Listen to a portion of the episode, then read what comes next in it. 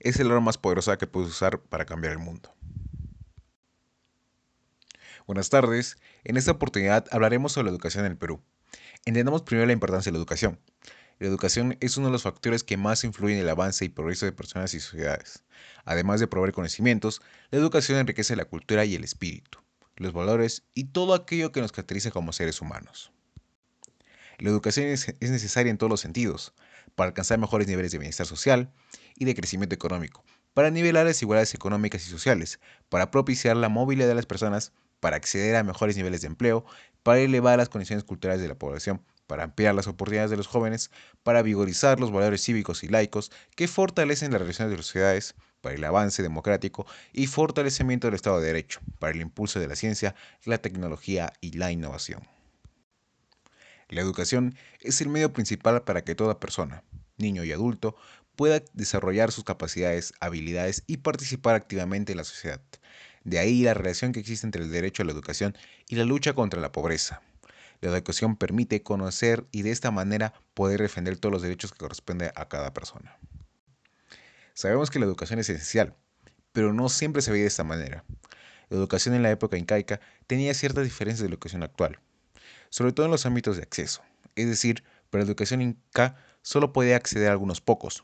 Estos eran la, nobleza inca, los hijos de los gobernantes de los pueblos, mujeres escogidas por su belleza. Además de ser tan solo de cuatro años y empezaba desde los 12 años, también existía la diferencia en los métodos. Esta era solo oral, no había escritura y se memorizaba. Y no solo persistieron en la época inca, también se veía en el virreinato y en la independencia del Perú. No todas las personas podían acceder a la educación. Por eso también afectaba las condiciones de vida de las personas. Aquellas personas que carecían de educación estaban predestinadas a la pobreza, a ser aislados, a vivir de la explotación laboral y en algunos casos hasta la esclavitud. Es aquí pues donde hallamos una educación que carecía de muchos aspectos importantes en nuestra sociedad actual. Es por esto que la educación deja de ser un privilegio y empieza a ser una necesidad. En 1948, la Asamblea General de Naciones Unidas aprobó la Declaración Universal de los Derechos Humanos. En esta declaración, en concreto en el artículo 26, donde se define y se reconoce por primera vez en un texto oficial de vocación mundial la educación como derecho humano. Diciendo así, toda persona tiene derecho a la educación, la educación debe ser gratuita, al menos en lo concierne a la instrucción elemental y fundamental. La instrucción elemental deberá ser obligatoria. La instrucción técnica y profesional habrá de ser generalizada el acceso a los estudios superiores será igual por todos en función de los méritos respectivos. En ese artículo se otorga, como derecho humano, que el derecho a la educación deberá cumplir con algunos requisitos. Ese es el caso de la disponibilidad. La educación fundamental debe ser gratuita y obligatoria para todas las personas. Por lo tanto, se deben eliminar las cargas y costes. Accesibilidad se debe eliminar toda forma de discriminación en el acceso a la educación, bien sea por cuestión de raza, etnia, sexo o por cualquier otra causa. Aceptabilidad. La educación ha de ser de calidad a lo largo de todo el proceso de enseñanza y aprendizaje. Adaptabilidad. La educación debe adaptarse a cada alumno. Lo antes mencionado es sobre el derecho a la educación como derecho humano, pero veamos el ámbito político en el Perú. Para esto recurriremos a la Constitución. Hay diferentes artículos, pero tomaremos los más esenciales. Este es el caso del artículo 13, la educación y la libertad de enseñanza. La educación tiene como finalidad el desarrollo integral de la persona humana. El Estado reconoce y garantiza la libertad de enseñanza. Los padres de familia tienen el deber de actuar a sus hijos y el derecho de escoger los centros de educación y de participar en el proceso educativo. El artículo 14 nos habla sobre la educación para la vida y el trabajo. Los medios de comunicación. La educación promueve el conocimiento, el aprendizaje y la práctica de humanidades la ciencia, las técnicas, las artes, la educación física y el deporte. Prepara para la vida y el trabajo y fomenta la solidaridad. Es deber del Estado promover el desarrollo científico y tecnológico del país. La formación ética y cívica y la enseñanza de la Constitución y los derechos humanos son obligatorias en todo el proceso educativo civil o militar. La educación religiosa se imparte con respeto a las ideas de las conciencias. Los medios de comunicación social deben colaborar con el Estado en la educación y en la formación moral y cultural. En el caso del artículo 16, descentralización del sistema educativo. Tanto el sistema como el régimen educativo son descentralizados. El Estado coordina la política educativa, formula los lineamientos generales de los planes de estudios, así como los requisitos mínimos de la organización de los centros educativos. La educación es un derecho humano, fundamental.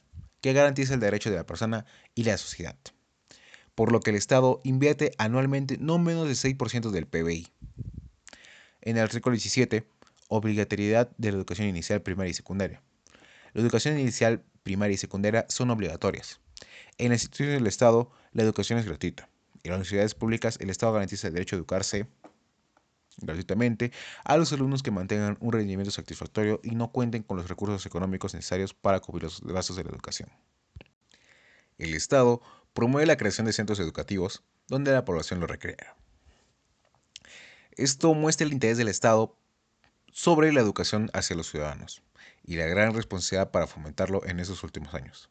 Es por eso mostrar el panorama actual y hablar sobre los siguientes temas, la educación en pandemia. El mundo en el cual vivimos cambió debido a la aparición del Internet. Este cambio se ha visto reflejado en varios aspectos de la vida cotidiana, ya sea leer un libro, leer una revista o el simple hecho de comprar.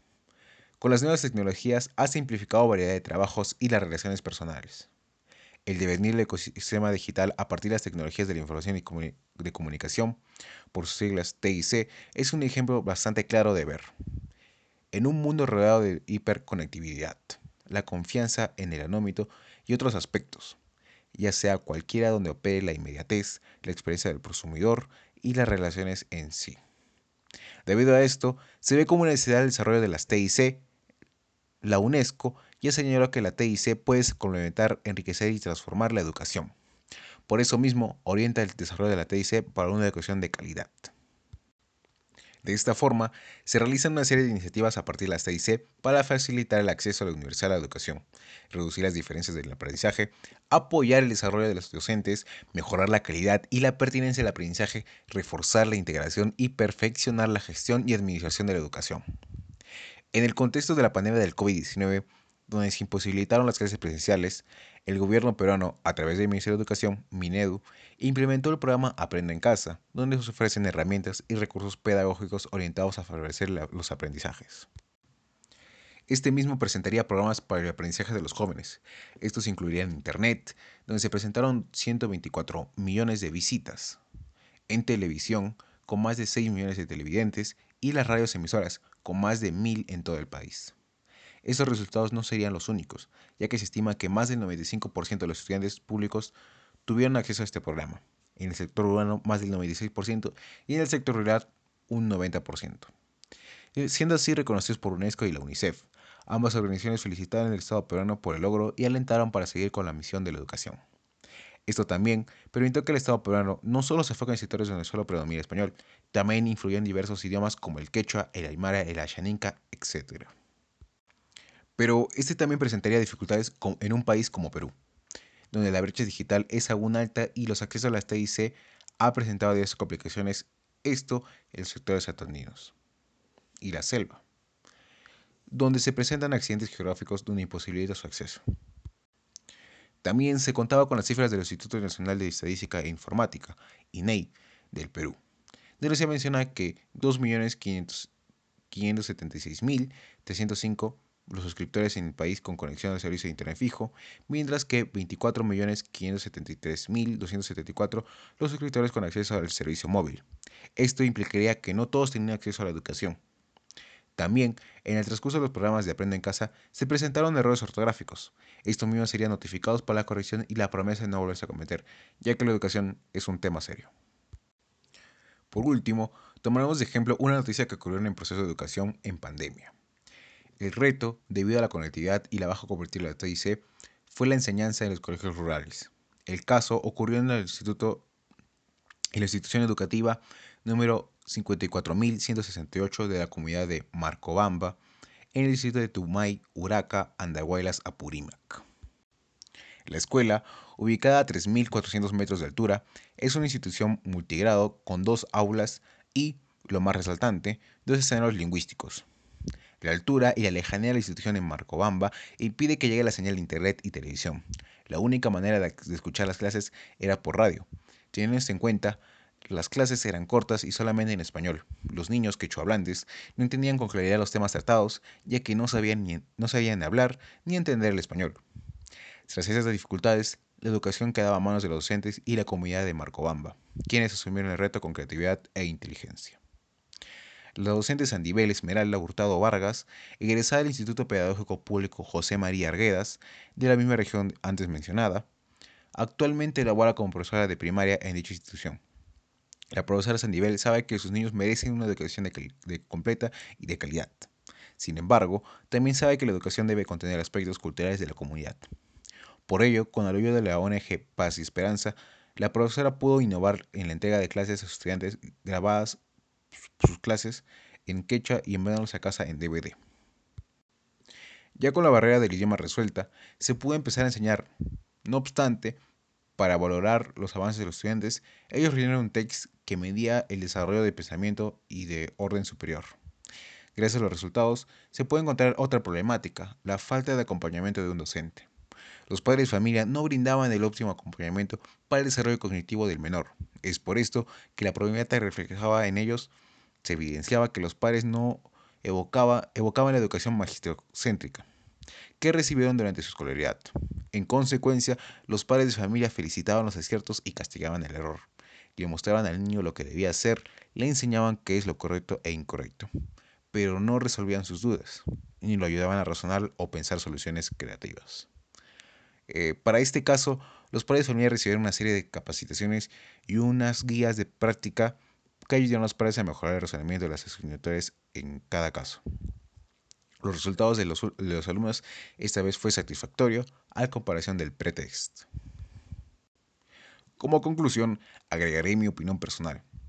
Si bien en el Perú tenemos la educación como derecho, no se llega a concretar de la mejor manera, es decir, no se hay una educación de calidad. El sistema ha fallado y va a seguir fallando si no se busca una solución definitiva. Eh, la pandemia fue un pequeño aviso de las necesidades de la TIC.